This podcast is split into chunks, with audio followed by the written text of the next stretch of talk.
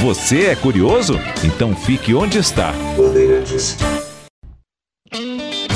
Você é curioso?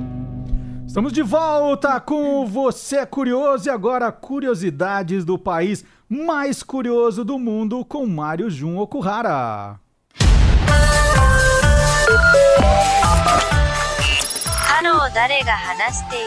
Mais 81. O código de área do Japão. Minasan, alguém que desu ka? Mario Jun desu. O Japão é praticamente sinônimo de alto avanço tecnológico, não é? Até aí todo mundo sabe. Ao mesmo tempo, esse mesmo país, que também valoriza o lado espiritual, o culto aos antepassados, é muito ligado ao mundo sobrenatural. Tanto é que neste ano de 2019, a província de Hiroshima ganhou um museu dedicado aos monstros sobrenaturais japoneses, os chamados yokais, categoria de criaturas que vão desde fantasmas, demônios, assombrações, espíritos, divindades e inexplicáveis fenômenos. Aproveitar, né? Foi Halloween. もののけミュージアムの開館およびフェスティバルのオープニングを宣言いたします o Museu Miyoshi Mononoke Museum foi inaugurado com muita pompa. O espaço proporciona ao visitante uma verdadeira imersão na história do Japão, muito além da vida mortal. Bem, brincadeiras à parte, o museu que fica na cidade de Miyoshi possui um acervo histórico com muitas relíquias. O escritor especialista em yokais Koichi Yumoto, de 69 anos, doou mais de 5 mil itens de sua coleção privada que reuniu ao longo de mais de 30 anos. Os materiais são os mais diversos, como gravuras, xilogravuras, livros, pergaminhos, armas, talismãs, estátuas, kimonos e variados utensílios antigos. E por que um museu na cidade de Miyoshi, em Hiroshima? Miyoshi é o cenário de uma das mais famosas histórias da literatura japonesa chamada Ino Mononokeroku.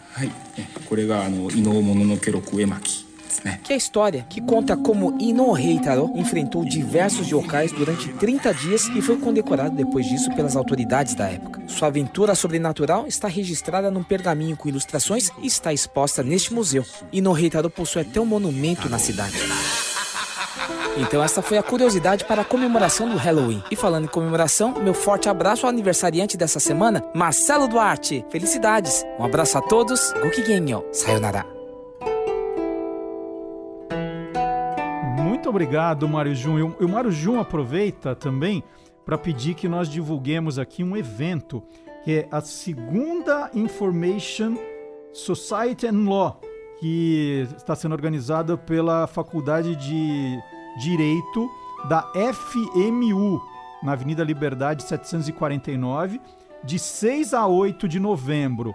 E a abertura solene acontece no dia 6 às 19 horas, com a participação de Motonori Ueda, cônsul-geral do Japão em São Paulo, num evento coordenado pelo professor, coordenador do mestrado em Direito da FMU, professor Roberto Senise Lisboa. O Mário Jun aí ajudou nesse encontro, então nós estamos aqui fazendo essa divulgação também para todos os interessados.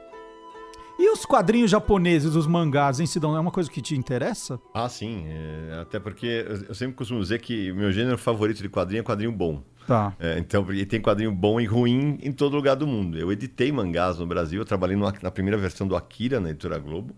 É, eu era redator e depois eu fui editor junto com o Cassius Medawar. É, na Conrad eu editei Dragon Ball, Cavaleiro do Zodíaco, Vagabond, um monte de quadrinho Fushigi Yugi e tal. Eu gosto muito. uh, é, o mercado de mangá no Brasil hoje é muito poderoso. Depois de Maurício é o que mais vende. Quando você fala de editar, você, você eh, faz adaptação, assim, é, isso? Exatamente. É, quando, é, é uma das coisas que eu falo no meu workshop. Quando você edita um quadrinho estrangeiro, na verdade, para mim, você não edita quadrinhos, você edita texto de quadrinhos. Você, eu- eu coordeno a tradução e depois eu vou adaptar, adaptar o texto para respeitar as falas de cada, o jeito de cada um dos personagens falar, tal. Editar quadrinhos é outra coisa. Você entra desde o começo do processo, no roteiro,